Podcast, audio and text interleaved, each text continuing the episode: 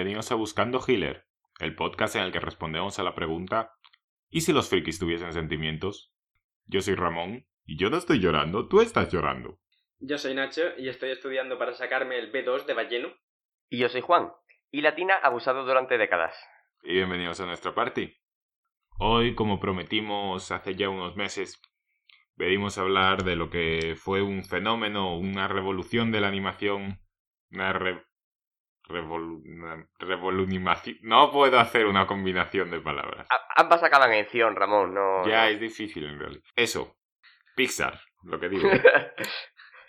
y a día de hoy todavía, por supuesto, son una parte muy importante de, de la industria de la animación. Vamos a hablar de todas sus películas, como bien podamos. Hemos visto prácticamente todas, entre todos creo que hemos visto todas. Yo diría que sí. Y la mayoría hemos visto... Los tres hemos visto la mayoría. Y no hay ninguna que ninguno hayamos visto. Me estoy haciendo un lío. Ese, ese Es que estoy con el TFG y las estadísticas. La cosa es que antes de eso, me gustaría hablar un pelín, muy poquito, porque tenemos muchas pelis de las que hablar, de la historia de Pixar, porque es un poco curioso, daría para un podcast el solo. De hecho, todo esto, eh, la gran mayoría de la información la saqué de Wikipedia, pero a base de un podcast que se llama Wizard and the Bruiser, que he comentado alguna vez, tiene un episodio sobre Toy Story en el que hablan de esto. Y Pixar empezó, fue fundada en 1974. ¿Ah? Se llamaba por aquel entonces The Computer Graphics Lab.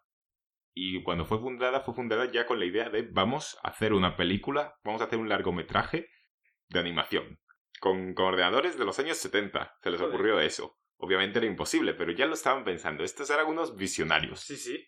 Claro, era imposible. Gastaban unas pelas, hacían unas animaciones de mierda, no sé cuánto. En 1979 les contrató y eh, le- básicamente se convirtió en una subdivisión de Lucasfilms y trabajaron en el Imperio Contraataca. Trabajaron para efectos especiales para varias. De hecho, no sé si al final los contrataron para el Imperio Contraataca, pero creo que al final no les usaron porque usar sus efectos de ordenador eran demasiado caros porque, por el hardware de la época. La cosa es que llegó un momento en el que parecía que se iba a deshacer de ellos eh, Lucasfilms y buscaron a alguien que les comprase, porque estos estaban siempre perdiendo dinero, básicamente, y hubo cambio de gente, tal, no me tengo los nombres aquí, pero había tres centrales que siempre estaban en este grupo. Y Steve Jobs, que ah, estaba recién despedido de Apple, dijo, bueno, voy a hacerme millonario otra vez. Y, y compró, básicamente compró Pixar, que ya pasó a llamarse Pixar, en el 82 y estuvieron vendiendo hardware para animación, para eh, resonancias magnéticas en los hospitales y un montón de cosas rarísimas, pero siempre al ladito ellos estaban ahí intentando su sueño. Vamos a intentar hacer una película de animación y empezaron a hacer trabajar para anuncios, hacían cortos así, algunos tuvieron éxito, de ahí de esta fue como en el año 90, creo que fue un poco antes tal vez cuando hicieron el el famoso corto de la lámpara maltratando a la I. Bueno, maltratando a una pelota que más tarde sería. maltra- eh, se copiaría como maltrataba a la I. Sí, me, estoy aquí imaginando que mientras estaban en hospitales eh, ayudando a hacer resonancias magnéticas, eh, No, no estaban en hospitales, solo vendían hardware. Ellos no iban a los Ya, hospitales. ya, ya, pero, pero me- en mi cabeza están en el hospital y entre reanimación y reanimación de pacientes se ponen ahí a dibujar cosas. En un... Les enseño una radiografía y sale Woody. Ay, no, esto no es. es mi cercano. La cosa es, en el año 90 entra- empezó el trato con Disney para... Ya habían conseguido unas animaciones así más largas, ya habían hecho cortometrajes, y em- entraron en un trato con Disney para hacer la primera película de animación por ordenador. Y fue un carajal, pero un carajal. Empezaron con una idea, fue mutando, al principio Woody era el malo, cuando hicieron la película tuvieron que rehacerla casi de cero porque uno de los ejecutivos insistía en que fuese más para adultos y todos los personajes eran gilipollas.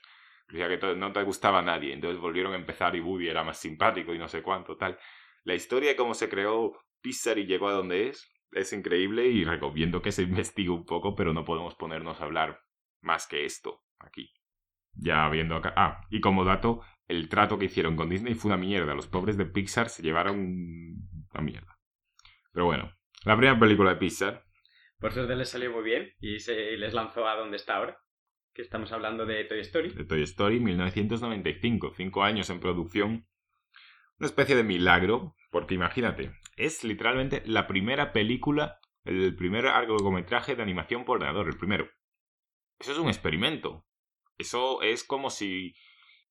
No sé, como si Blancanieves, que es la del primer largometraje de animación tradicional, fuese buena. Que no lo es, ya lo hemos dicho. Quiero decir, es, un- es impresionante a nivel de animación para la Claro. época y es un cuento muy tal, pero no es una historia así. Es una película aceptable.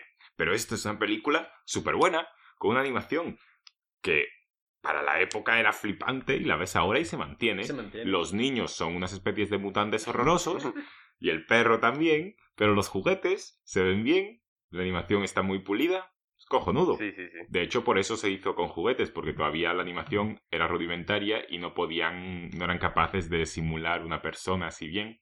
Y todo tenía un aspecto plasticoso. Así que decidieron, pues animamos cosas de plástico. Y por eso decidieron hacer la película de juguetes. Eh, ganó 350 millones de dólares. Que Steve Jobs, que básicamente era el dueño de, De el que había puesto todo el dinero en Pixar en aquel momento, dijo que si era un éxito razonable, digamos unos 75 millones, les habría, no habrían perdido dinero, ni Disney ni ellos. Si fuese un buen éxito, unos 100 millones, donde se ganarían dinero. Y si fuese un exitazo, 200 millones, donde s- ellos ganarían un buen dinero y Disney también ganaría aún más porque Disney tenía que sacar, salía ganando en todo esto.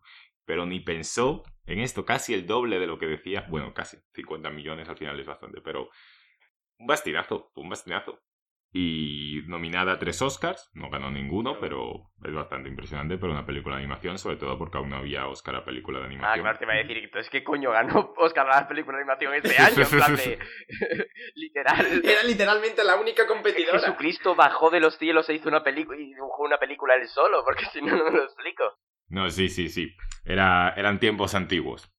Y como dato curioso, le dieron un Oscar especial por, por avances en la industria de la animación, no sé cuánto, igual que en su momento le dieron siete Oscars Un pequeñitos Oscar grande y siete Oscar Eso. pequeñitos. a Blancanieves. Bueno, la película, hablemos ya de la película propiamente dicho. Yo quiero empezar diciendo una cosa. Hay un amigo en mí. Ya empezamos, ya empezamos. Hay un amigo en mí. preocupes, Menos mal que hay menos musicales en Pixar. Esto se puede cortar en un momentito, no pasa nada. Es un temazo. Y cuando sufras, aquí me tendrás. Y tal vez llores tu Dulce. No, no me puedes. Lo que te digo debe recordar. Ya, Nacho, no. Es que hay un amigo Hay un límite en cuanto podemos. La banda sonora es muy buena. Mm. Eh, ¿Cómo se llama el hombre que la hace? Es... Oh. Ay, lo, lo miré, ¿eh? Randy... Algo así, Randy... Ah, luego lo miro. La cosa es que la canción muy famosa, banda sonora muy buena, pero lo que tiene esta película es, para empezar, una idea base muy buena. Hmm. Tú la ves, los juguetes cuando no están cobran vida. No sé si es una cosa que ya sabía, ya pensaban de antes los niños o que se ha influido tanto en la sociedad que ahora me parece que siempre pensaba. Yo de pequeño siempre lo pensaba, pero no sé qué fue antes, el huevo o la gallina. ¿No? Sí, la verdad que yo tampoco lo sé, pero. Yo creo que cualquier niño se lo imagina, por eso es una de las cosas que hace esta peli tan atractiva para niños. Ujú.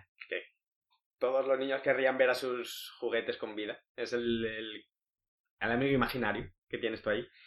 Luego tiene un montón de personajes súper. Randy Newman, Randy Newman se llamaba. Mm, Tiene un montón de personajes buenos. Tiene a Woody, a Buzz, a Rex, eh, el señor Patata, Han.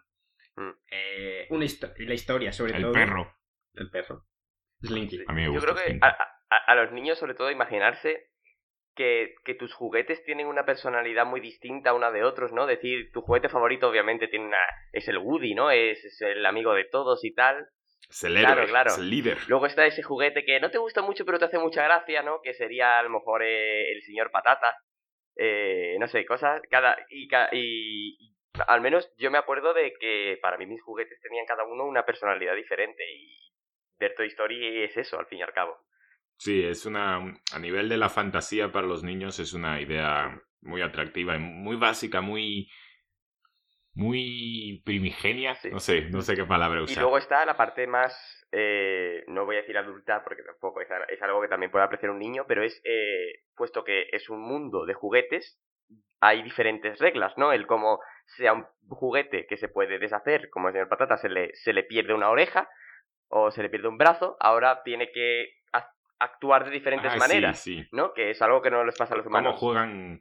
Claro, también es cómo juegan con eso, porque una cosa es, dices, bueno, son personas mientras no estamos nosotros, pero luego es cómo juegan con las cosas que hacen los juguetes, ¿no?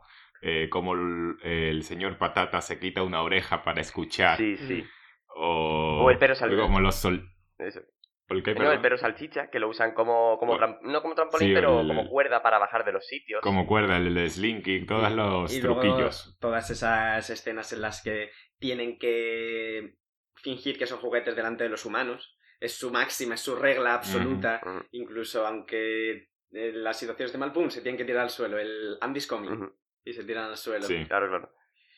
Que, hablando de esto como curiosidad, no sé cómo de verdad es, pero dicen que si te vas a Disneylandia y te encuentras a los, A los de eh, a los Story. actores que están vestidos de Toy Story y dices Andy's coming, se tienen que tirar al suelo y hacer de Claro. juguete. Sí, lo había oído, lo había Sí, oído. esto es algo que hace normalmente muy bien Pixar en casi todas sus películas, que, que puesto que tú te metes en un mundo de otra, de, de otro tipo de raza o de especie, eh, que actúan con unas reglas diferentes, la inmersión al mundo eh, ayuda mucho el hecho de que estén haciendo cosas distintas, ¿no? El, el, el Sí. quitarse un brazo y intentar agarrar una cosa que está muy lejos. Crean, crean mundos interesantes, juegan Sí, con sí. eso bastante bien, ya lo veremos más adelante también. Sí, estuve pensando, luego- eh, estuve pensando en esto eh, porque estoy viendo ahora la serie de Netflix de Sabrina, en la cual son todas brujas, pero hay muy poco de esto. Eh, son brujas, pero van paseando por la casa normal, no hacen muchas veces... eh, No son como en Harry Claro, Potter, van- donde la magia es claro, no, no hay... omnipresente. Sí, no hay cucharas volando por ahí preparándose la comida sola.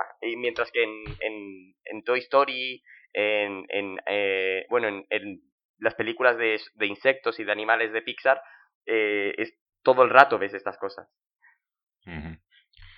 Em, ya yo de pequeño me gustaba mucho la película.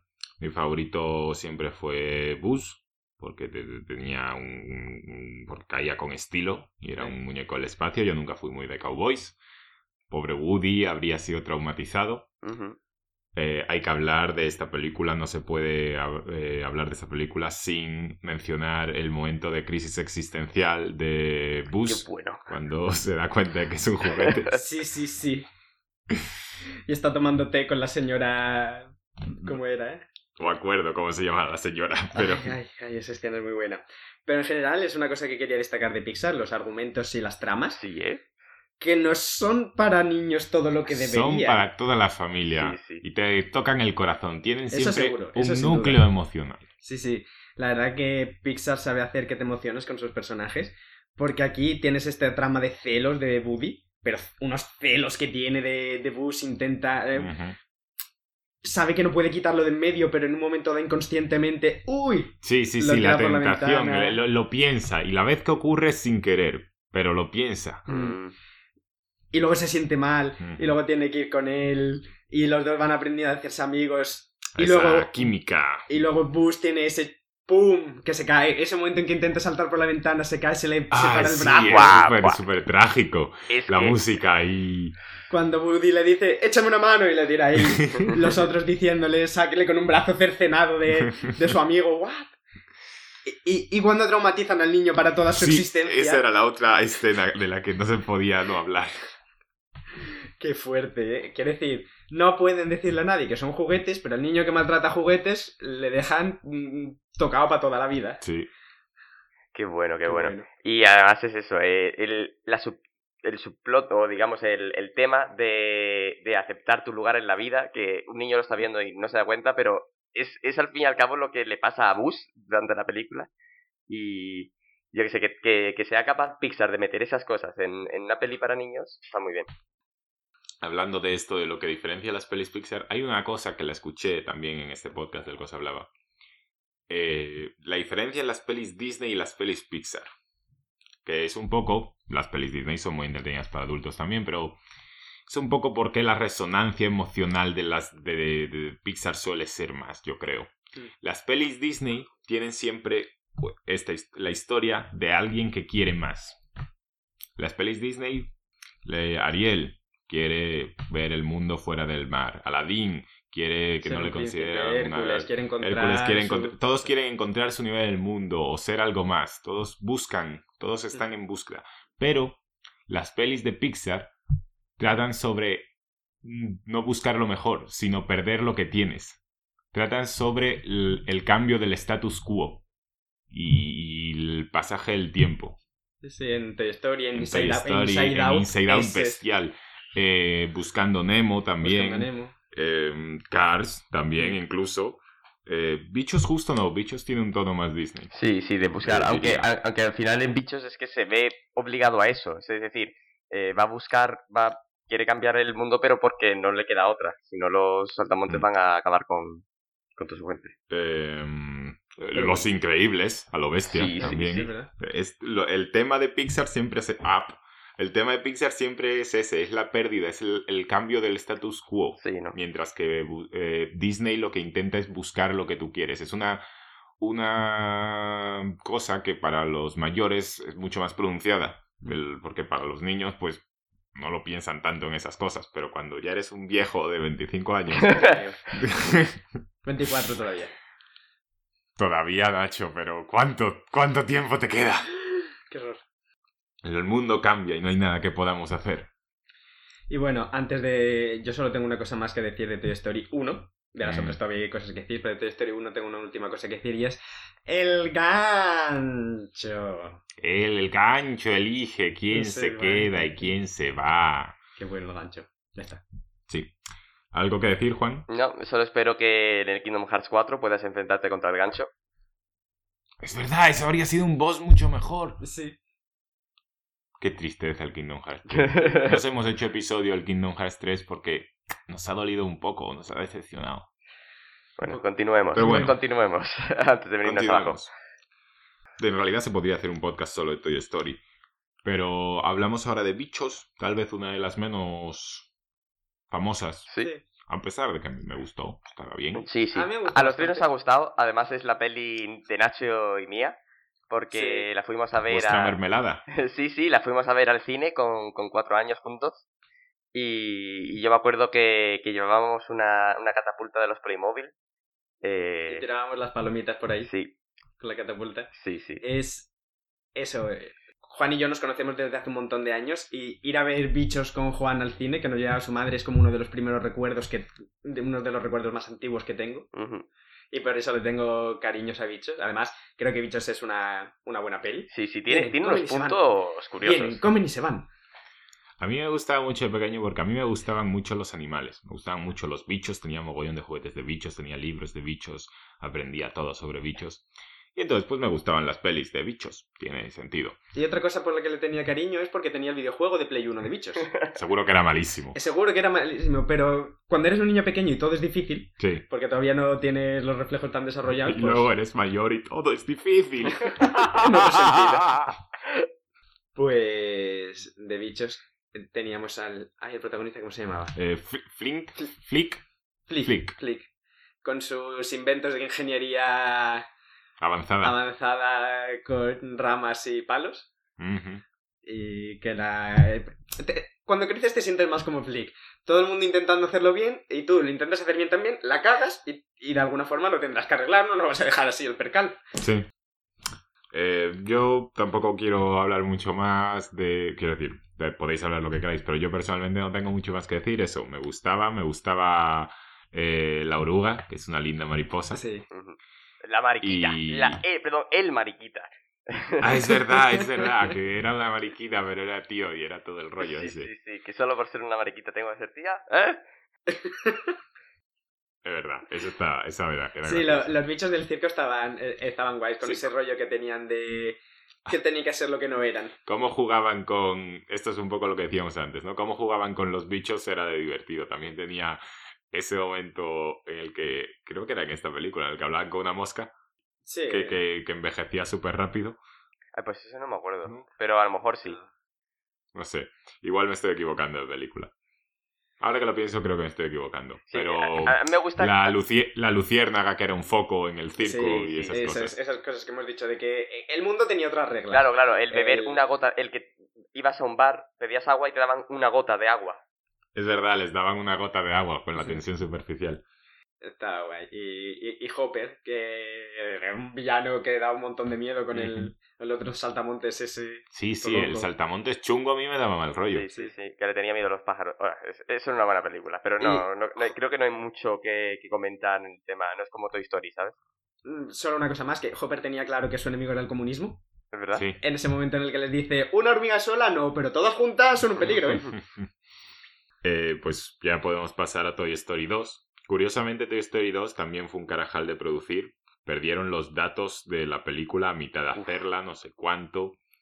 Eh, por suerte había una copia de seguridad en casa de una de las, tra- de las No, animadoras. no me acordaba que había yo trabajado en esa película. Podría ser. Pero luego tuvieron que volver a hacerla toda también. Oh. Uh, Todas las pelis de Toy Story son... Es flipante que salgan bien las tres. Que ya es flipante para cualquier trilogía. Pero esta estuvo plagada de problemas. Quizá por eso es una de las cosas, ¿no? Que puede haber hecho que salga tan bien. El hecho de que tuvieron que currar tanto. Claro, claro, estuvo forjada al fuego Sí. de- del... No, y además, eh, si hacen la mitad, hacen la primera parte, se les borra, tienen que hacerla de nuevo, es en plan de, oye, ¿y si esto lo, cambiamos, sabes? Pues mira, a lo mejor. No, no, la- pues recuperaron los datos perdidos y luego tuvieron que volver a hacerlo de nuevo otra vez porque le dijeron que no estaba bien, que había que cambiarlo. Ah, Y, y era el, el equipo B, básicamente, porque los principales, el equipo principal era, estaba trabajando en Bichos, que salió el año anterior. Y Toy Story 2 al principio iba a ser para VHS directamente, pero cuando vieron lo bien que les estaba quedando, dijeron, no, aquí sacamos tajada. sí, sí, sí. Se pelearon con Disney porque tenían un contrato de tres películas co- con Disney y querían que esta contase, pero Disney decía que esta no contaba, que era una secuela. Era un, un por culo. Y Disney se queda con todos los derechos, además. Porque por aquel entonces todavía estaban separados, que luego ya Disney compró Pixar. Como digo, ahora sí que sí. Toy Story 2. ¿Mejor que Toy Story 1? Difícil, difícil decirlo. Yo creo que no, yo creo que a mí esta es la que mm, es la más floja de las tres, me parece. Podría ser, pero no por mucho. No por mucho. Pero porque aquí ya me da la impresión. En la primera no hay, digamos, bueno, está Sid como el mal, pero no hay un malo de la peli. En la tercera el malo es el oso, es Lotso, que es está muy bien hecho. Y en esta sí que hay un antagonista claro, que es el, al final, ¿no? El Pete, el Eh, Stinky Pete. Stinky Pete. Que no me parece que esté tan a la altura de... Hombre, pero es que es distinto, porque una vez, no es como los malos de Disney o de bichos. Los, el- el- los malos de Pixar son el propio cambio de, de los acontecimientos. Es una crisis que ocurre porque el mundo cambia, no es Mm. un, un malo normalmente. Sí, realmente el, el malo de esta peli, es decir, eh, Stinky Pete os referís al juguete, ¿no? El Sí. juguete que él no deja que se vaya. Realmente el malo, sí, pero es el malo en, en los últimos cinco minutos. El malo durante el resto de la Sí. peli es el señor Pollo. Sí, pero el señor Pollo, efectos prácticos, no es de verdad un malo, solo es parte del mundo de los Sí, juguetes. sí. No, no, no es un villano, solo es que... Es un antagonista, es, es el que se opone a... Sí, sí, técnicamente es el antagonista, es verdad, pero como no interactúa como persona con los protagonistas. Es como si en una peli te pasa un huracán o... claro, es más parecido a una catástrofe natural. Claro. Pero en esta peli también otra cosa que no me gusta es ese cambio de chip que tiene Woody. De... Porque en un momento dado casi se va, dice, venga, vamos. Y es como... Hombre, porque en la clave de, esta, de Toy Story 2 es Jesse, Sí, sin duda. es el, el, el- No sé, yo estoy usando esta palabra núcleo emocional todo el rato, pero lo es porque es su conflicto pasado, ¿no? De, de haber perdido a su niña. Y Woody ve eso y dice, y se lo tiene que imaginar, y pierdo a Andy, es inevitable, ¿qué voy a hacer? Tal, al final igual esto es mejor. Son temas duros, una vez más. Y luego ese tema lo tratan muy bien en la tercera. ¡Buah, la tercera! Yo, yo el- mi problema con esta peli es que la tenía en VHS y creo que la he visto 15 veces. Entonces es como, a mí es la peor de tu historia, pero porque ya me sabía los diálogos, llegaba a un punto. Claro, yo, yo solo la vi una vez, creo. Igual dos. Sí, pero está, está muy bien. O sea, no, no sabría decir cuál de las de Toy Story es mejor. Probablemente diría que la primera, porque fue la primera que vi y tal, pero, pero es que esta eh, cambia un poco la dinámica, ¿no? El hecho de que ahora es Buzz el que está delante de todos los juguetes y el que les, les guía les guía hacia adelante eh, para, para ir a salvar a Woody. Eh, no sé. Es verdad, vemos ya cómo se han compenetrado completamente como un Sí, equipo. Sí, sí, sí. Me, eh, cambia la dinámica, es distinta eh, y no sabría decir cuál es mejor. Como detalle, a mí me gusta Zurg. Ah, Zurg. Cuando aparece Zurg. Sí, sí. Que, que todavía se cree que es un juguete y... Esto es una cosa. No, no, no sabe que es un juguete, Bueno, igual que... Eso, no sabe que es un juguete. Pero Buzz sí sabe que es un juguete y se encuentra con otro Buzz que no sabe que es un juguete. O sea, que nacen como clones todos con la misma personalidad y cuando uno... Se... Esto es el mito de la caverna de Platón. Sí, sí, Sí, básicamente. Que bueno, cuando se está peleando con el, con el Buzz Lightyear juguete, eh, al final, o sea, esto ya, uno de los últimos momentos de la peli, se meten en el ascensor, están peleando y hay un momento en el que está Buzz Lightyear, que el, el, del- el que se cree juguete, pa- parece que va, va a morir y le dice este, el Thor, eh, ¿o Thor qué era? Uf. Él le dice, no puedes hacer nada, Dal, ríndete. Y dice el otro, no, jamás, mataste a mi padre. Le dice Thor, no, yo soy tu padre. Y al final de la película, cuando termina, le ves a, a Thor y a este, y, a, y al Bruce jugando a la pelota, que le tiene una pelota. y- Jugando a la pelota, sí. Recuperando el tiempo perdido. Sí, sí. Es Ay. muy bueno. Es muy bueno. Eh, como dato, hubo problemas de copyright. No, no, es verdad. No con, no con Star Wars. ¿Ah? Con StarCraft. Por los Zergs. Ah. Porque en inglés, eh, la nosotros como las vocales las pronunciamos siempre como se pronuncian tal, pero la pronunciación en inglés son, es iguales. Es Thurg, Thurg. O Zerg. No con la Z, Zerg. Y entonces, al principio se escribía como Zerg. Y le cambiaron la letra para evitar los problemas con, Qué fuerte. con esto. Pues eso, está muy bien. Sin duda Mm. alguna es una, una buena secuela, sobre todo para... Las secuelas siempre son peligrosas. Sí, pero en este caso no se cuela. Uh, no está mal. Y es buena. Oye, 2001. Monstruos S.A. Ah, está tal. una odisea en el espacio. Ah, vale, sí. Monstruos S.A. yo recuerdo ir a verla al cine. Otra de estas. ¿Qué vino antes? ¿La premisa de los monstruos en el armario o la peli? Obvio, La premisa, esta vez esta sí. está claro. Esta sí, esta sí. De hecho, es la película de qué sí pasaría si los monstruos del armario tuviesen sentimientos. No, sí, bueno, no, a ver, espera. Esta es una máxima de Pixar. ¿Qué pasaría si los juguetes tuvieran sentimientos? ¿Qué pasaría si los monstruos tuvieran sentimientos? ¿Qué pasaría si los coches tuvieran Los sentimientos?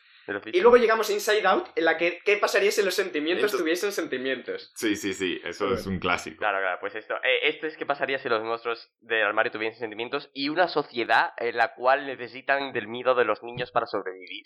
Es, eh, Es una pregunta que todos nos hemos hecho alguna vez. yo, yo creo que esta gente le tiene que dar unas fiestas, pero unas pedazos de fiestas de las que luego en el after party se sientan todos ahí en plan de vale.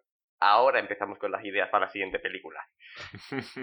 O eso, o tener un, un montón de traumas de niños no puede ser, puede ser. Mucho el- los traumas son la base de los artistas. Eh, tenemos a Mike y a Sully, que son ahí dúo dinámico, hace, tiene muy buena dinámica. Me gusta su momento al principio en el que se entrena para que no le toque el niño. Ah, es verdad. Es muy absurdo y me gustan este tipo de absurdos. Me gustan todas estas escenas de Mike en la que sale en la revista, sale en la tele y está con la cara tapada. Mike, estás... ¡He salido en la tele! Es optimismo. Ese optimismo es el que necesitamos todos en la vida. Sí, sí. Eh, de esta hay que decir que todavía no tenían dominado, ya se veía en Toy Story 2 y se ve aquí también, todavía no tenían dominado lo de animal per- animar personas. Porque Boo, la niña, se le ve un poco extraña. Pero bueno, Sí, han pero- mejorado desde Toy Story 1. Pero luego los pelos de Sully. Sí, eso Están- fue, eso fue un avance importante, los pelos de Sully. Eso, el poder anim- eh, animar así bien el, pel- el pelo, fue... Mm, está muy bien ver los aspectos de la sociedad monstruo, como siempre hemos dicho estas películas, como eh, van ahí a las puertas, esas puertas que no sabemos muy bien cómo funcionan, cómo crean estas puertas, esto es muy raro todo. La puerta mágica de Doraemon. Ya tío, pero hay que activarlas, se crean en un sitio, se generan espontáneamente cuando un niño tiene un cuarto. Yo creo, a mí me da la impresión de que las fabrican allí, en la propia fábrica. Y, ese momento del quinto Castes con vanitas. Qué bueno. No vamos a hacer No, spoilers. no vamos a hacer spoilers, pero es súper bueno. muy bueno. Eh, en este caso sí hay un antagonista claro de la peli, son Randall y Es el verdad. jefe de la fábrica, que no me acuerdo el nombre, el señor Cangrejo. El señor cangrejo. Y me hace gracia el- el SWAT, este que tienen ahí. Es verdad, el código 420 o lo que sea. Sí. Pero eh, a mí me hizo mucha gracia en su momento. Es muy, es, me parece de las más divertidas, porque no digo de las mejores, pero de simplemente pura comedia me, pa- me parece ya muy graciosa. Pero tampoco es de las más, más emotivas. Ay, cosa que no hemos comentado antes de Toy Story, y, y- pero tienen esta y me gusta mucho. Al final, en los créditos hay tomas falsas Es verdad, las tomas falsas. de la propia peli, que es como, ¿what? Pero son súper divertidas. Sí. Eh, no sé si. Creo que esas son tomas falsas de verdad que luego animan. Ah. No, asumo, vamos. No, no lo sé, la verdad. Tendría que verlas otra vez para ver si están actuando como si los juguetes fuesen ellos mismos fuera del papel. No Claro, sé. claro, yo creo que es que es tomas falsas que luego animan, estoy bastante seguro, ¿no? O sea, es Sí, yo creo que es eso, yo creo que es eso. Rápido, que se nos va el tiempo. Llevamos media hora. Uh, Este va a ser de hora y media, ya creo que podemos ir avisando. No, sí, eso, comentar un poco co- que es lo que, que la trama, digamos, de esta película es lo que ha dicho Ramón. Realmente lo que no es que el antagonista sea. No me acuerdo ahora cómo se llamaba la lagartija. Randall. Randall. Eh, eso, que Randall haga cosas malas y haya que pararle porque es malo. Sino que hay un cambio en el status quo y descubren que, que que la niña llega aquí y descubren que, oye, hay una mejor manera de, de llevar la sociedad. Y que los niños no son tóxicos. Claro, claro. Entonces, bueno, depende. Bueno, depende de si juegan al LOL. Bueno, si, ven si le ven jugando al LOL, no intentan hacerle reír. Eh, bueno, ya sí, pasando 2003, Buscando a Nemo. Este es un... a, un- mí, a mí me encanta Buscando a Nemo. Esta podría ser de las top... Top 5 seguro, top, top 3. 3 probablemente. Top 3 probablemente. Yo diría que Buscando Nemo es de las mejores. Yo me la, vi, me la vi de veces de pequeño. Eh, me hacía un montón de gracia, eh, sobre todo a mí, Dory. Dory me, me carrilea la peli un montón, pero el resto de el trauma... eh, Aquí ya se le empieza a ver a Pixar su estrategia de primeros 5 o 10 minutos de la peli y te partimos el corazón. Sí, porque Pixar, ya hemos dicho que siempre es unas cosas muy emocionales, ya desde la primera, desde Toy Story, tiene algunos momentos que se podría saltar una lagrimita, el flashback de Jessie en Toy Story 2 podría, pero aquí es cuando empiezan. Hmm. Aquí es cuando empiezan a atacar, con esa muerte de la mujer de Marlin Sí. en la primera escena, Y, de le- todos sus hijos. y solo le queda Nemo y, y Nemo nace con la Con la aletita aletita. pequeña. La letita de la suerte. Y, y- y- y luego se pierde súper traumático y tienen que ir a buscarlo en esa aventura súper... A mí me gusta mucho, para empezar me gusta mucho la tortuga. Pero aparte de eso, me gusta mucho cómo la historia de Mar Mar- Marley se llama. Marlin, sí. Marlin se Viaja más rápido que él. claro, va Sí. transmitiéndose y, y llega hasta ellos y, se enfrentó a tres tiburones él solo y no sé cuánto y tal. Y ahora tienen que encontrar a su hijo. Me encanta esa, ide- esa idea. Ah, y los tiburones vegetarianos. Eh, eh, verdad. Está lleno de, de ideas absurdas Los esta peces peli. son amigos, no, No comida. comida. Luego eh, calle... El volcán, las burbujas. Tiburoncín. ¡Uah! y calle Pesherman Wallaby 42 Sydney. ¿No? ¿Era? Creo que sí, pero no te lo podría asegurar. Tiene un montón de momentos esta peli. El momento en el, en el que Marlin intenta engañar a Dory para aprovecharse de ella, para pasar y les atacan las medusas y luego se siente mal. Verdad. Y el momento yo me descojonaba cada vez que lo veía a Dory hablando en balleno. ¡Hola! Sí, eso a ti te ha marcado, te ha marcado. Me, me encanta el balleno. Yo todo- hoy en día, en mi caso es que somos muy tontos, pero todavía- hoy en día todavía hay veces que cosas que nos decimos en balleno. Es que esa peli son escenas de Son eso. escenas muy buenas. La, la parte de los tiburones, la parte del pez abisal, la parte... Y todas son buenas, en general. Y los peces de la pecera. Que ahí de- tenías al veterano de guerra este. Sí. Totalmente. Y la, la niña. Qué, ah, qué buena. Qué me buena. encanta esta peli. Juan, Yo es que solo la vi una vez y ¿Solo? tampoco me marcó tanto, entonces no, Ah. no, no me acuerdo de... Solo me acordaba de la tortuga y de las gaviotas haciendo mío, mío, mío, mío, mío. vaya, pues es de las mejores, yo creo. Eh, yo la vi en el cine, me acuerdo que esta la fui a ver al cine. A partir de aquí la mayoría, a partir de Monstruos S.A. la mayoría las vi en el cine, yo creo.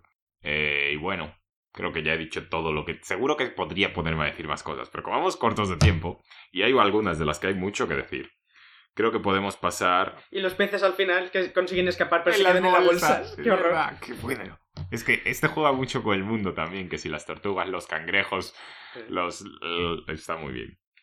Eh, los Increíbles 2004, Buah, otra brutal. a mí... Quiero decir, me gustan mucho Los Increíbles, pero no la tengo tan alta como otra gente, porque yo recuerdo que Los Increíbles me da la impresión a mí de que estuvo anunciada mucho tiempo. Me pareció que tardó, que tardó en salir, y yo tenía mucho hype. Y se te bajó el... Y cuando la fui a ver, que esta no la vi en el cine, ahora lo recuerdo que la pirateó mi hermano, eh, me gustó, estaba muy bien, pero no, no acabo, me pareció que le faltaba un tal. Igual si la veo ahora, me cambio de idea. Pues a mí sí que me gusta mucho. Tiene esa parte. em, al principio de, de- del padre frustrado. Hombre, esta es completamente eso, ¿no? El cambio de la vida pasa, el pasado no vuelve, la juventud perdida, la que él tiene una crisis de mediana edad que te pasas, el Mister Increíble. Sí, sí. Y una de las razones por la cual igual no me gustó cuando la vi por primera vez, yo en ese momento no entendí que mm, su mujer, que. Elasti- Elastigirl, se creía que le estaba engañando con otra. Cuando le va a llorar a Edna, dice la gimnasia, el no sé cuánto, tal, ahora todo tiene sentido. Yo solo pensé que estaba muy triste porque la había engañado por lo del trabajo, no había entendido el, La referencia. la, la- la insinuación. Pues de esta peli eh, me gusta luego eso. el- Tiene escenas de acciones muy buenas, sin- muy, muy, bien, muy bien hechas. La parte más detectivesca en la que va encontrando cómo Síndrome hizo todos los robots y fue matando superhéroes solo para llegar hasta él. Mm. sí. Lo que hace un fanboy. Lo que hace, joder, los fans son malísimos, tío. El fandom hace un montón de daño. Sí, sí, esa fue la parte que a mí más me gustó, ¿no? El misterio de, de la isla, de cómo de repente se encuentra una máquina que, que siendo él súper increíble, o sea, el, eso, eh, Mister Increíble, esta máquina es capaz de darle portal y dice, ¿qué coño es esto? Y va investigando y, y poco a poco va, va llegando a la raíz del asunto. Ujú. Eh, Síndrome me parece un villano muy bueno. Está bien. tiene su. Este sí que tiene villano, está. Tiene su, su, remor- su remordimiento, no. mm, Su eh, remordimiento, no, su rencor. rencor. Tiene ahí el rencor eh, clavado y quiere que darle la paliza a Mister Increíble solo para demostrar que él era lo suficientemente bueno. Sí, quiere que cuando todos sean súper, nadie los será. Yo digo, síndrome, si no estuvieses aquí matando gente, en realidad tu plan, podrías ejecutarlo. Sí, sin matar gente. que sí. vendes botas voladoras y vemos qué pasa. Yo esta, esto no sé hasta qué punto estoy de acuerdo con esto de que los superhéroes tienen que ser lo más mejor y, y tal. A mí me parece que Síndrome tenía un poco de razón. Hashtag síndrome tenía razón, ¿eh? Hashtag Síndrome tenía razón, pero se le fue. Hashtag Síndrome hizo un Kubira. y un Kira, y un Kira. Y un- No, Kira no tenía razón. No, no tenía Casi, razón, Juan. ahí estaba esto. Casi, casi me la cuelas. En Warner seguro que lo hubiesen tratado de otra forma. Taylor tenía razón. Lo tenía razón. Que me extraña que no estuviese haciendo ya la referencia a Warren, hablando de superhéroes. Bueno, en cualquier momento la hago. No, Ra- Ramón, Ramón, no, es que Ramón estaba muy ocupado, ya se estaba metiendo en fanfiction.net buscando un crossover de Worm con los increíbles. A ver qué pasaría si síndrome. Hay un, hay un fanfiction no sé, en el que sale Mr. Increíble en Worm. podcast de hora y media, Ramón. Bueno, y como último detalle de, de Los Increíbles, me gusta, bueno, como dos últimos detalles, me gusta cómo la familia aprende a trabajar junta. Ujú. Y tienen esas escenas luego al final que trabajan todos juntos y es súper guay. Eh, y Edna, Ah, Edna Moda. no capas. No cafas. Tiene Ah. esos trajes absurdos. Es súper buena. Sí, sí. Yo quiero saber si al final Violeta consigue salir con el chico que le gustaba. Bueno, luego en la Luego, 2... luego en la 2 se ve. Ay, mierda, pues tengo que verla. Pero eh, Edna está muy bien cuando llega... eh, ¿Cómo se llama Elastigirl de nombre? Eh, No me acuerdo. Ay, vaya. Elastigirl llega y le cuenta todo esto y, para, y le enseña los trajes, que eh, Elastigirl no se los esperaba. Y este para que corra, este para que sea invencible. Y el del bebé, pues como no sé lo que hace, le he puesto de todo. Sí. Y, y, después dice, ah, no, Jack Jack no tiene poderes, ¿no? Bueno, pero estará divino. Edna ha creado mucho, muchos memes. Sí, sí. Sí, sí. Bueno, podríamos también hablar más de esta, de esa crisis de mediana edad, pero creo que podemos pasar rápidamente. Podríamos decir que acelerando a Cars. Sí, porque Cars. Yo tengo un primo pequeño que le encanta, pero. A pesar de haberme visto un par de veces con él y tal, está, bueno, pasable. Pero. Está bien. Eh, es una de las... lo- es... No entiendo por qué tiene tanto éxito, no entiendo por qué le gusta tanto a los niños. Yo ya era un poco más mayor cuando Cars ya tendría 11... eh, sí, 11 años tendría. Y la vi ya con 12, yo creo, y no me llamaba mucho la atención. No sé, no sé por qué le gusta tanto Cars a los niños. Sí, bueno, pero vimos. eh, yo- yo he visto Inside Out con 20 años y me ha encantado. O sea, Ya, ya, ya, ya, por, por eso. está claro que la edad no es el problema. Eh, yo ni la he visto, honestamente, y tampoco tengo muchas ganas de ver. Está bien, también es una de estas del status quo y esas cosas. Básicamente el, el mensaje de esta es no seas un niño rata. Sí, es verdad, esta es más estándar también. Eh, me gustó, me gustó, está bien, es una buena peli, pero no tiene el impacto emocional. duda. es una, un cuento más normal. Yo creo Sí. que hay más, puedes compararlo con más cosas. Eh, no es tan única, solo tiene un poco esa cosa de los coches y eso que piensas de... Y el mundo de los coches. Y este te enseña cosas, pero solo despierta más preguntas. ¿De dónde salen los coches? Tienen hijos entre ellos, nacen como coches, hay personas que los conducen dentro. Todo, todo es muy. Es muy extraño. Mi- miran por el espejo retrovisor. ¿Para qué tienen los espejos retrovisores si los ojos están en el en, En el la luna delantera. en la luna delantera? Es absurdo. Son las orejas, ¿no?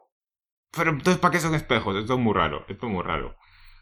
Eh, ¿Cómo construyen? Si no tienen manos. Cuando papá coche, quiere mucho a mamá coche. Podemos pasar rápidamente de Cars y hablar de Ratatouille. Buah, Esta, esta es la de Juan. Esta es tu, tu mermelada. ulala. Ulala. Este es tu, más bien tu paté. es mi ratatouille. Tu ratatouille. eh, es la, la comida que preparan al final. Y, y es una película que no me esperaba para nada.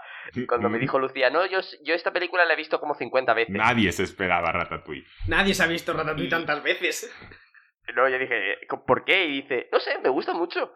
Y yo dije, bueno, pues vamos a verla. Y la terminé y dije, ya lo entiendo. No tiene ningún... mo- En ningún momento en la peli me aburrí.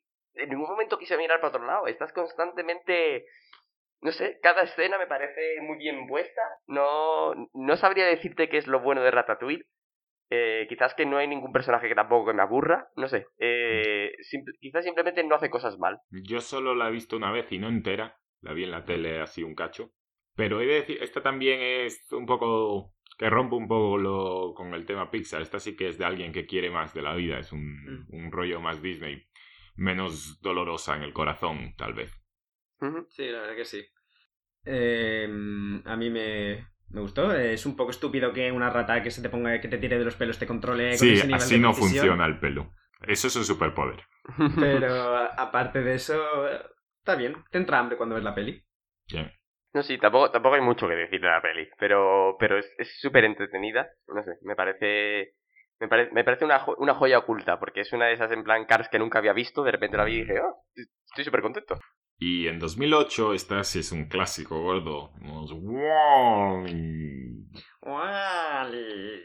Me encanta. Nacho lo hace mejor. Wall-E. Esta es muy buena porque además probablemente a los niños no les guste tanto. Probablemente no. Esta es, esta es muy distinta. Tienes que ser. Sí. Yo creo que a los Sí. niños muy pequeños sí, pero yo creo que. Porque el- los colores y las cosas. Pero ya un niño de igual 7, 8 años le aburre. Más que nada porque los primeros 30 minutos de la peli no hay nada de diálogo. No hay diálogo y no hay hasta que aparecen los humanos y aún así es poco. Es poco, sí, sí, es, es una peli más del mensaje. Porque empieza Wally en este mundo. Wally es un robot de reciclaje. Eh, los humanos han, se han cargado el planeta, la contaminación es ya imposible. Se han ido y han dejado un montón de robots eh, de reciclaje, pero ya se, han ido- se les han ido agotando las baterías. Y Wally es como de los últimos del mundo que queda. Y está solo. Tiene una cucaracha mascota, eso sí. Y tiene el mensaje ese, tiene luego llega Eva y tiene su historia de amor con Eva. Eva.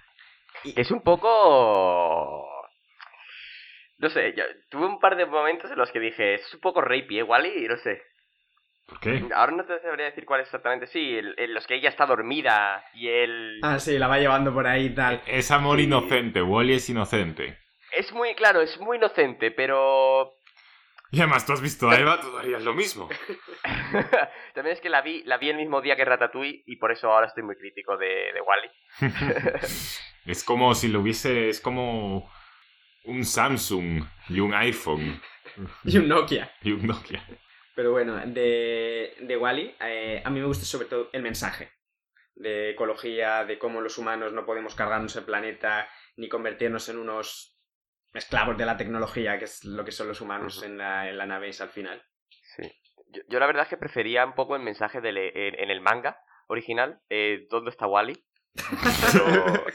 El mensaje de mira muy bien esta página a ver si encuentras el señor.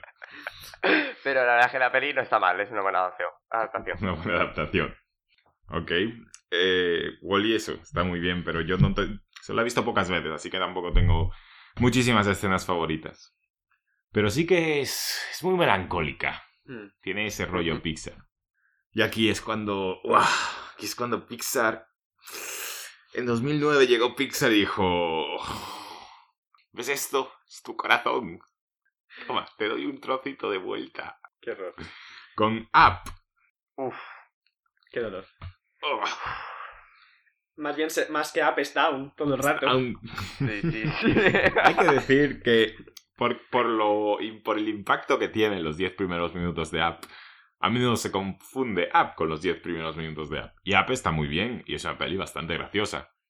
Pero esos primeros 10 minutos... Sí, no, no, no. Es, es la, la película son los 10 primeros minutos, el resto es como una, una secuela para que puedas ir. Juan no Sí, los vio.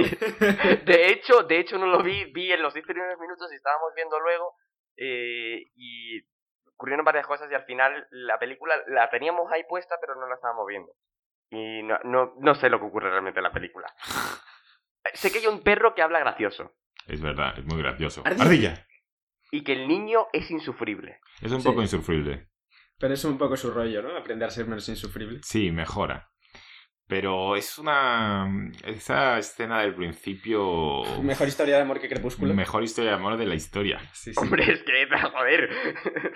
Te rompe el corazón cuando les ves de pequeños y qué bonito y se casan y luego van creciendo y no, Y no pueden tener tener hijos. hijos. Es súper dolorosa esa escena. Y se van volviendo mayores, intentan conseguir ir al sitio este y nunca, siempre surge algo, siempre surge algo, siempre surge La algo. vida. Y cuando parece que ya lo tienen, ¡ah! Se muere. ¡Oh! A, a mí, honestamente, me cuesta menos ver la, la saga entera de Saw que ver esos 10 minutos. Sí. Pero bueno. Muy basta. Y un poco el resto de la peli está graciosa. Tienen al, al gamusino. Al gamusino. A mí me gusta mucho el señor, ¿cómo se llama? Fredricksen. Sí. A mí me gusta mucho su rollo de Porque- viejo cascarrabias. Por eso, porque es que Porque le has visto su background. él ha tenido que vivir esos 10 minutos. Sí. Con- Claro que si nosotros estamos destrozados, él está. Y cuando va dejando los trozos, pues llama a su casa, le llama Eli, ¿no? Que es el Mm. nombre de la mujer. Y ese momento en el que empieza a tirar cosas porque sabe que es lo más, que, que no es lo importante las cosas. Lo importante son las memorias y la vida y, y tal. Y ese, y ese momento al final, cuando la casa llega a lo alto de la cascada. Mm. Qué bueno. Qué. Está muy bien. Mm. Es de mis favoritas. Pero tal vez no mi favorita, puesto que en 2010 salió Toy Story 3. Buah. ¡Ah, pepinazo! No te esperabas una mejor tercera parte en tu vida. No, yo la fui a ver super por... Bueno, Toy Story 3, vamos a verla, ¿no? Mm.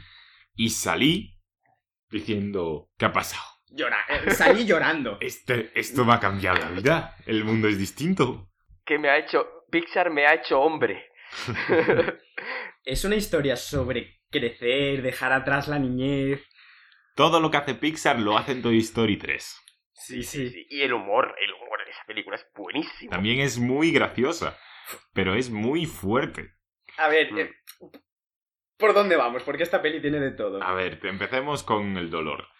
Eh, el hecho, el inicio, es que ya lo ves. El, sobre todo porque eres mayor cuando ves esta peli Mm. normalmente.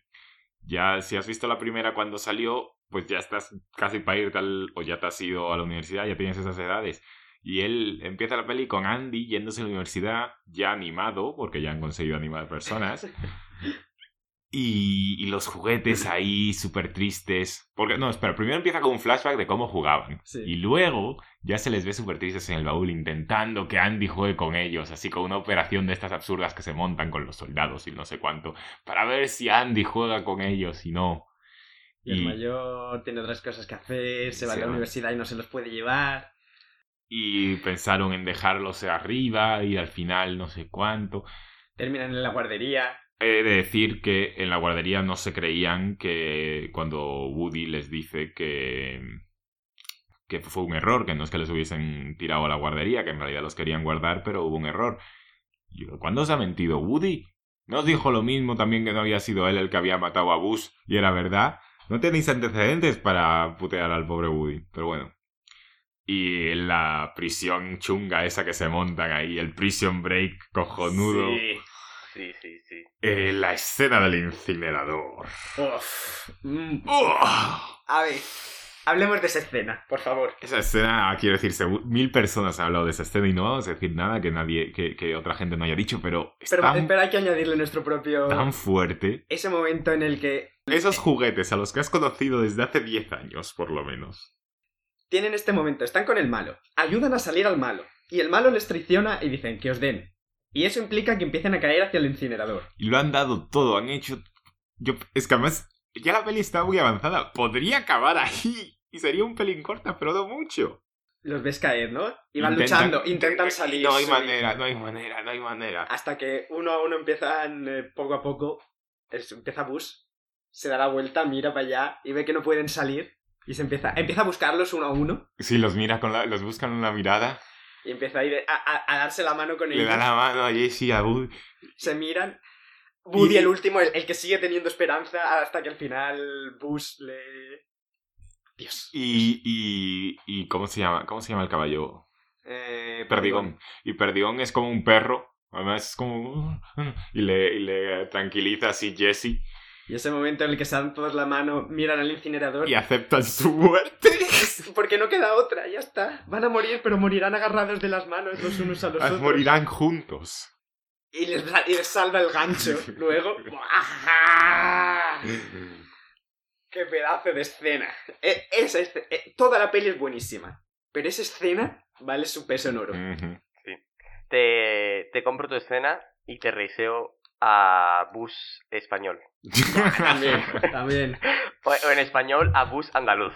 Bus andaluz. Yo estaba llorando, pero llorando en esa escena. Yo, yo, era un Sí. descojone. La fuimos a, ¿Tú estabas cuando la fuimos a ver al cine? No me acuerdo, no me acuerdo. No, no sé, pero la fuimos a ver al Sí. cine y yo... Fue unas risas. Sí, sí, sí, sí, sí, qué bueno. eh. Era, era, es absurdo. Además, luego la, la busqué online para ver cómo eran nuestros idiomas. Y aunque en inglés es bus español eh, o, en, o en sudamericano es bus castellano, eh, conserva muy bien el, el- la idea. Es decir, que es, puesto que ya el acento castellano es exótico cuando la estás viendo en sudamericano, pues conserva muy bien el hecho de que parece andaluz. Pero es que qué bueno, qué, qué bueno. El bus. El, el- madre Es mía. muy eh, gracioso eso. bailando sevillanas con Jesse. y- Bitácora espacial. Qué bueno. Y ya, ya tenemos estas. Además van bastante seguidas. Y ya para rematar la tercera escena, el final final. Oh, el final perfecto. Cuando los muñecos se reúnen con Andy y lo montan todo para que Andy entienda que tiene que donar los muñecos a una nueva, a una nueva niña para que los muñecos sigan haciendo feliz a alguien. Que porque es, al final es su, su propósito. es un objetivo en la vida de los muñecos, hacer feliz a niños. Aristóteles ahí estuvo tan contento.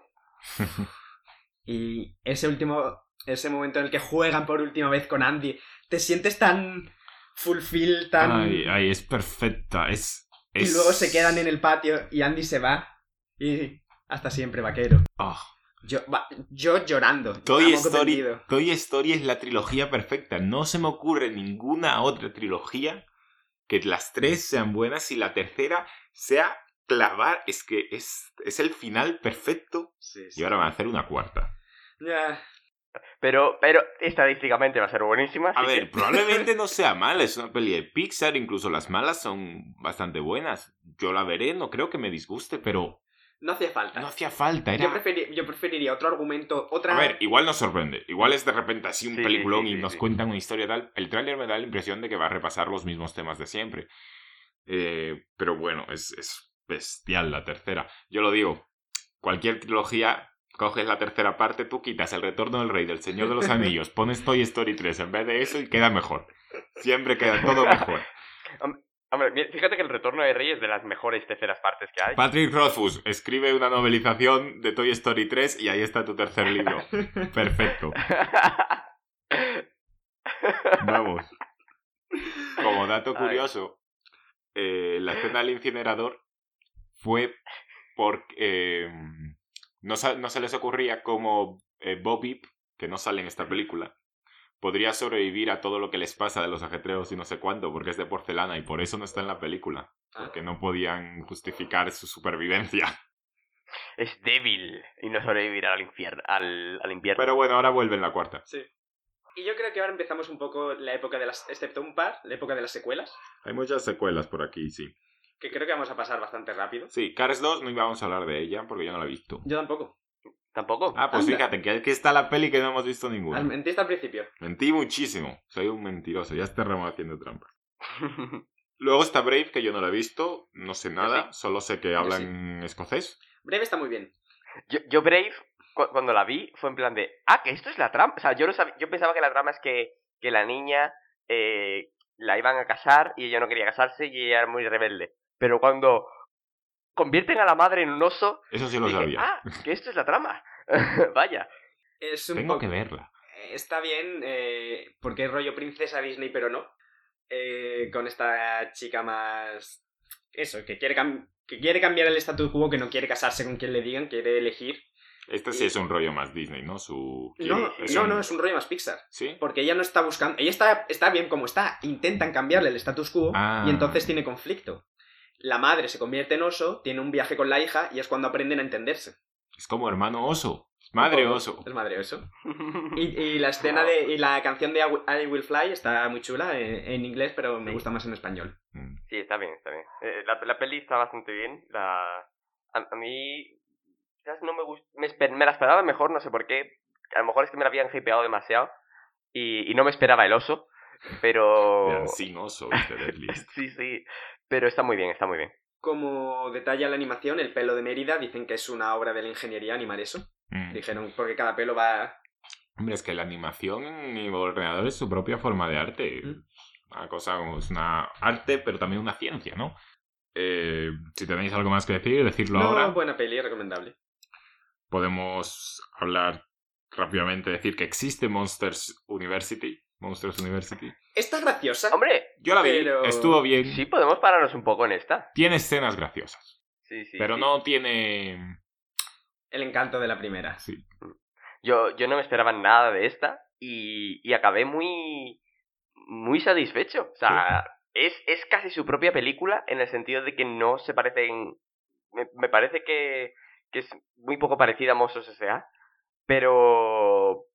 No sé, me, me pareció bastante buena. Eh, la verdad es que si, si, si os gustó, si no la habéis visto y os gustó S.A. tal, darle, darle una oportunidad porque está muy bien. A mí me hizo mucha gracia la escena del caracol yendo a clase. A mí me pareció regularcilla, quiero decir, está bien, tenía escenas graciosas. Eh, me gustó el final, me pareció. Me pareció una buena cosa, como lo acabaron. Pero no, no me llamó mucho la atención. Pero bueno, está bien. Mm. En 2015, Inside Out, que es muy buena. Uf. sí, sí, sí. Inside Out me gustó, pero yo creo que me la hypearon más de lo necesario. Yo igual, yo es que la idea de Inside Out, el, el argumento en sí mismo, la idea de los sentimientos y tal, me encanta. Mm. Me, me encanta la idea. Yo vi el tráiler y dije, ya, me, me- me- me- vendidísimo, vamos. Y tenía muchísimo hype y la fui a ver y estuvo muy bien. Y hay algunas cosas en concreto que me gustaron mucho. Pero por tanto hype que llevaba, tal vez no me gustó tanto como podría haberme gustado.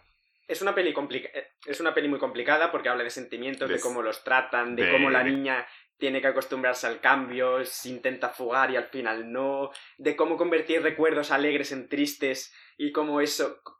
Al final el mensaje de la peli es uno, es y y es un mensaje muy importante, que la tristeza es también un sentimiento Que que, la hay que aceptar. Que la tristeza es parte de la vida sí, sí. y no por ello es, es un sentimiento más que tiene su lugar. Sí, sí, sí. Sí, definitivamente es una peli que, cuyo potencial excede a la propia a la propia peli. Quizás porque por las limitaciones de que al final querían que fuera una peli para todas las audiencias y tal, no la pueden explorar a tope. Pero está muy bien aún así. Está muy bien explorada, sobre Claro, todo claro. para una peli para niños, Claro, claro. o para todos los públicos. Eh, me encanta me, me encanta la dinámica de Joy y Sadness, de tristeza y alegría se llaman tal Sí. cual. El diseño, el diseño de Joy me gusta mucho con ese amarillo y ese pelo azul, muy mono. La muerte de Bimbon. La muerte de Bim Bom, pero bueno, yo ya me la veía venir. Sí, sí, está claro. Hola, soy Bimbo. Ya estás. You are already dead. Y ese momento en el que las cosas les están yendo mal y alegría llora, o al final cuando todo sale bien, tristeza ríe, los propios sentimientos tienen sentimientos. y en Sí, su sí, cabeza hay sus propios... Yo quiero decir dos cosas sobre... Bueno, igual que digo más cosas después, pensar en las cosas que queréis decir, pero yo quiero mencionar dos fanfiction. Primero, bienvenidos a la esquina de fanfictions de Ramón. Primero, quiero hablar de ese crossover con Worm. ¡Oh, cómo qué bueno! ¡Qué bueno! Quality. Muah, en el que Riley es Bonzo. Solo porque se llama Riley. Solo porque se llama Riley. Sí, además se llama. Bonzo se llama Riley. De, yo, yo me lo leí antes de ver la peli y estuve toda la peli con ese headcanon en mi cabeza. Y básicamente, para los que no os hayáis leído Worm. Bueno, no, no, no, no, no, le digas nada. No, pero, pero podemos mencionar que es una asesina en serie, a efectos prácticos. Sí. Entonces, ahí juegan súper bien con, con sus con las, con las emociones, Claro. como las emociones se te convierten en otras. Eh, alegría se convierte en manía o algo así, como en eh, risa maníaca estilo Joker, se vuelve como hiperactiva. Claro, claro, porque este fanfiction es de cómo ella se vuelve mala, básicamente, se vuelve una psicópata. Y es está- es súper bueno. Y luego, mira, había un fanfiction en el que trataban de esto.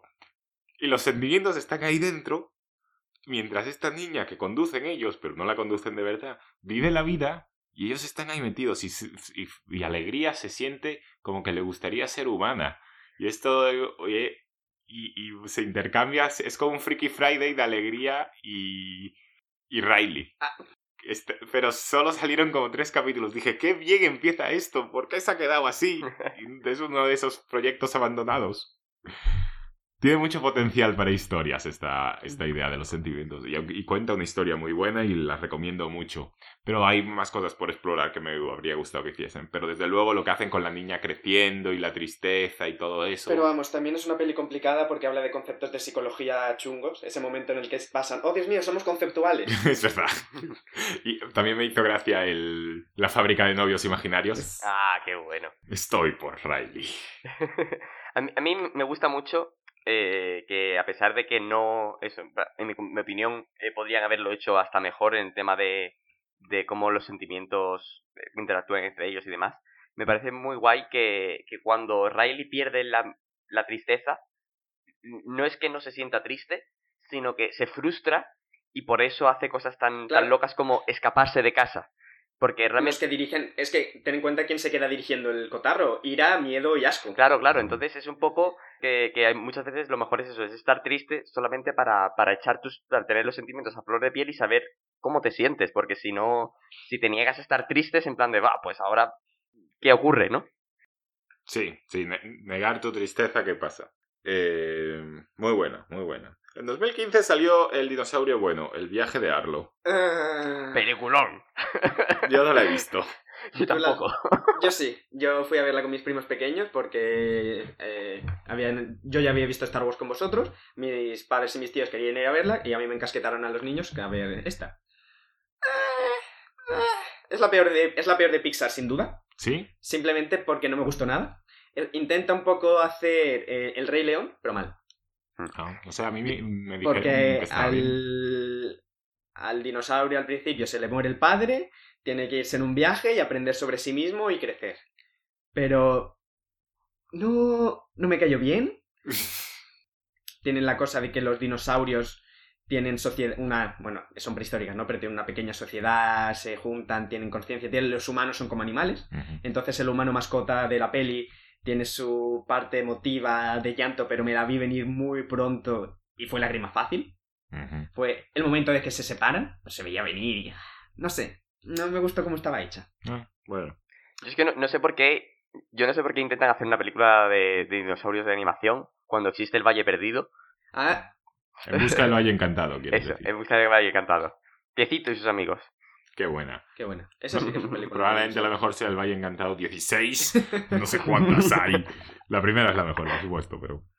Eh, en 2016, Buscando a Dory. Está No es- bien, pero... Es muy graciosa. Yo recuerdo descojonarme en el cine. Y tiene, he de decir, que te la cuelan doblada como solo lo hace Pixar, con esos flashbacks con los padres de. Dory. Ese momento en el que Dory se aleja y se ve a la madre llorando. No sé qué voy a hacer con ella, la pobre, no sé cuánto tal. Para, es súper, súper de niños con problemas de desarrollo y cosas así. Ahí te, Sí, te toca un poco, pero no cuenta una historia tan cohesiva y perfecta Mm. como Buscando Nemo. Tiene personajes secundarios eh, entretenidos, la ballena eh, que se choca con las La paredes. beluga. ¿no? No, la ballena que se choca con las paredes porque no ve. La, es la que le enseñó a hablar ballena Dory, su amiga. Una beluga. No, es que hay otra, que es la beluga, que está en la otra celda. Ah, vale, es verdad, me El- estoy confundiendo. El pulpo, que es simpático, y tiene personajes secundarios simpáticos. Sí, el pulpo tenía gracia también. Mm. Pero es más de, de risa, no sé, me, Sí. pa- me pareció menos compleja que otras igual. Eh, Juan. No lo he visto. Ah, vaya.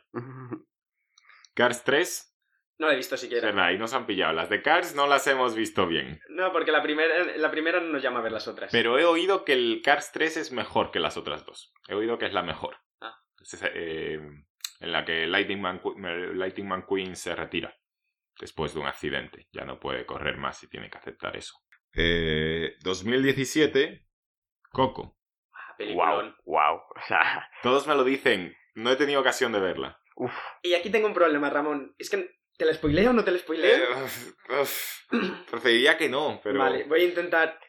Se puede hablar de ella sin spoilear bastante bien, yo creo. Sí, voy a intentar hablar de ella sin spoilearla. Básicamente, empezamos con una premisa un poco racista. Mexicanos en el Día de los Muertos. Es lo único en lo que... Cada ponemos a los no, mexicanos. no decimos que esté mal que los mexicanos celebran el Día de los Muertos, pero nos da la impresión de que cada vez que sale algo, alguna representación de México en un medio americano, siempre es Día de los Muertos Día o de los lucha Muertos libre. Y mariachis. Y lucha libre. Y Son las únicas cosas que Por, tiene. por otra parte, México. si le da trabajo a dobladores mexicanos, mm, ¿sabes? Al final, a, ellos. Al final sí salen bien... Sí, bueno. Sí, le- les va a dar igual que sea racista o no. Al- eh, También lo decimos nosotros sin tener ni puta idea de lo que opinan los mexicanos, por supuesto. Nuestra Claro. opinión importa muy poco en esto. Igual a los mexicanos les encanta verse representados de esa forma. Sí, sí. eh, de la peli em, decir como detalle que en Espa- no tiene versión castellana. La versión en español está doblada por una voz mexicana, con acento mexicano. Tiene sentido. Pero la verdad que se hace... No, hay- no hay problema, no, nadie se- no creo que nadie se vaya a quejar, oh Dios mío, es tan sudamericano, porque se hace... Tiene un acento mexicano que se, que se lleva muy bien durante toda la peli con todos los personajes. A mí me, me gustó mucho. Una música muy buena, unos colores muy, muy vivos. Eso se lo había oído. Y el argumento es que es muy buena argumentalmente. Es muy buena. Y el momento de romperte el corazón del final, la, última escena. Guau, yo, yo lloré como si no hubiera un mañana. Pero vamos, es de, de esponja, de Oye, que, que- que- lágrima viva. He intentado encontrar un momento para verla, pero no, no he podido, me da rabia. Sí, sí, sí. A- al final, al final además es que ocurren muchas cosas eh, emotivas un- una tras de otra. Y, y yo, después de la, a la tercera cosa emotiva, ya estaba en plan de bien, esto ya se ha acabado, soy un macho de verdad, no he llorado, además Lucía estaba a mi lado, por supuesto, no he llorado. Como en- una especie de volcán de lágrimas. Claro, en- en ningún, no, porque ya la había visto. Ah, Eh, en ningún momento he llorado, soy todo macho. Y cuando en la última ya escena emotiva, mm, ya ahí ya no, no pude, no pude. Es que no, no, no podemos decir nada porque si no, Ramón... he oído que podría ser la más emotiva de todas las de Sí, Pixar. eh. Excepto tal vez los 10 minutos de, Ya. de Up. sí, sí. No, la, la verdad es que además eh, me gusta mucho. Eh, claro, es que no sé si puedo spoilear. Eh... Uf. Y cómo acaba, cierra muy bien, la verdad. Está muy bien. Es, veros la película, Sí. eh, cumple con todo lo que hace Pixar de. Quiero mencionar de el mundo en el que las reglas son diferentes porque es Mm. otro tipo de mundo y demás. El cambio del status quo, hay cambio del status quo. Sí. Sí, sí. Y, y todo, todo muy bien. Eh, echa- si no la habéis visto, tenéis que verla. La veré, la veré porque la quiero ver. Lo que pasa es que en su momento me daba, no me llamó mucho la atención, no tuve ocasión. No, porque además, te miras la trama y es en plan de esto, es la sire... eh, la sirenita barra, Sí. no sé, en plan de, e- es el chaval que quiere ser músico y le dicen que tiene que ser eh, zapatero como toda su familia. En Mm. plan de, ok, esto ya, esto ya lo he visto, ya lo he escuchado, ya lo he leído, Bueno, pero no. En 2018 salió Los Increíbles 2. Muy, Pero- muy esperada, por desgracia peor que Los Increíbles Sí. 1. Tiene escenas graciosas y tal, pero a mí cuando la vi, yo ya la estaba viendo y estábamos llegando al final y dije... Me parece que le falta un, Un algo, acto, le sí. falta un, un giro del tercer acto. Todos esperábamos el plot twist con el malo. Sí. eh, Y no tiene una de las cosas que más me gustó de la primera, que es ver a la familia trabajando en conjunto. Esta es de la madre, el padre con su crisis... Pero luego el, niño, Jack, Jack Jack, tiene una escena así divertida, pero tal, y los niños no hacen nada, no sé. Hasta el final hacen un poquito. Pero les falta trabajo de equipo. que es lo que hacía lo que me parece que hacía guay a Los Increíbles. Sí, estaría me- me- mejor ver más trabajo en equipo. No sé, me pareció que no tenía un buen núcleo emotivo, Mm. eso como digo. Pero bueno, es una película entretenida, es graciosa, no es una mala película, ni mucho menos, pero no es Toy Story 2 frente a Toy Story 1, es más bien Buscando a Dory Sí. frente a Buscando a Nemo. Y da un poco de rabia con todo lo que esperamos. Mm. Y el... Por cierto, no hemos dicho... En su momento no lo dijimos. de, Cariño, ¿has- ¿dónde está mi super traje? Que es, es un trozono muy grande. Sí. Además está cheto, ¿eh? es muy fuerte. Sí.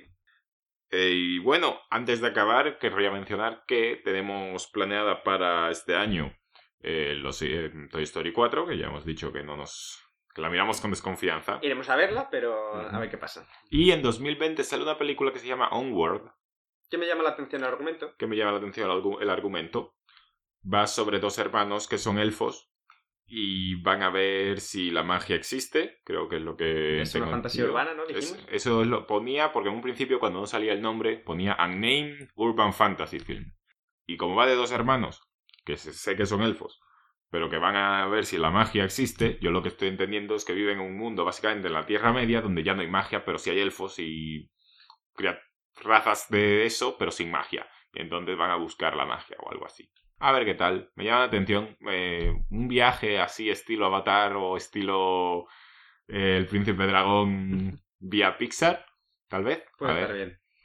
Sí, sí, porque la animación del Príncipe Dragón deja mucho, mucho que desear.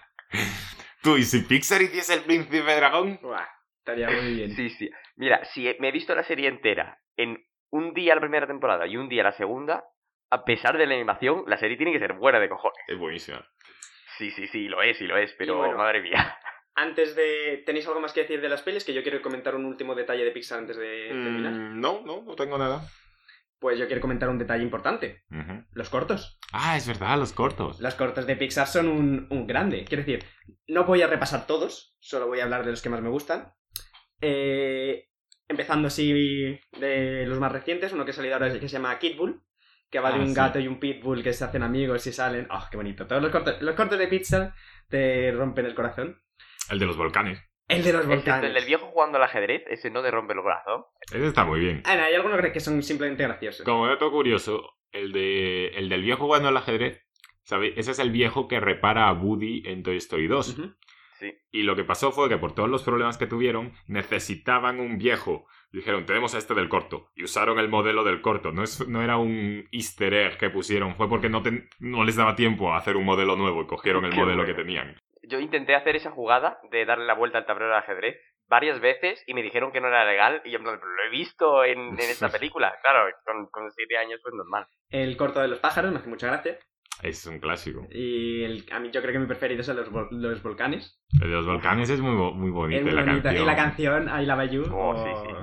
Y, y yo me acuerdo que fuimos a ver eh, Inside Out al cine aquí y Lucía estaba al lado mía y estaban con, con el I Love You y ya no había empezado Inside Out y Lucía ya estaba llorando.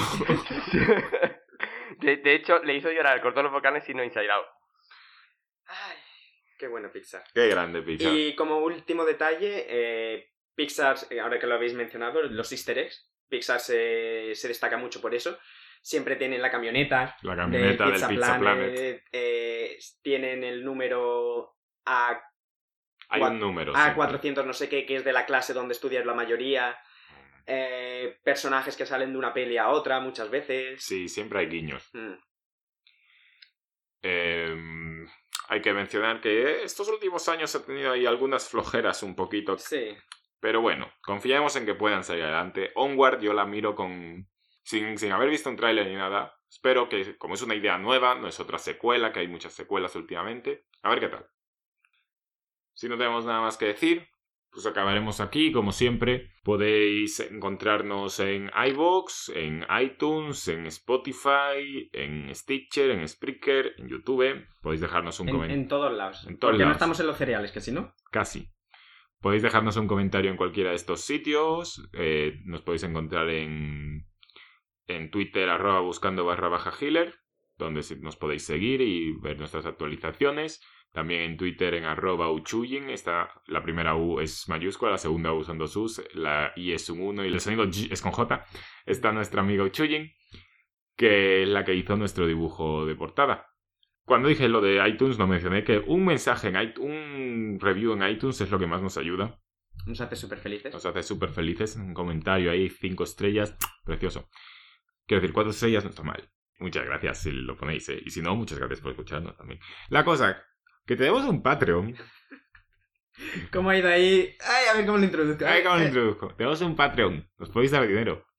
Si nos dais mucho dinero, os dejamos elegir episodio. Pero rápido, que nos quedan pocos episodios.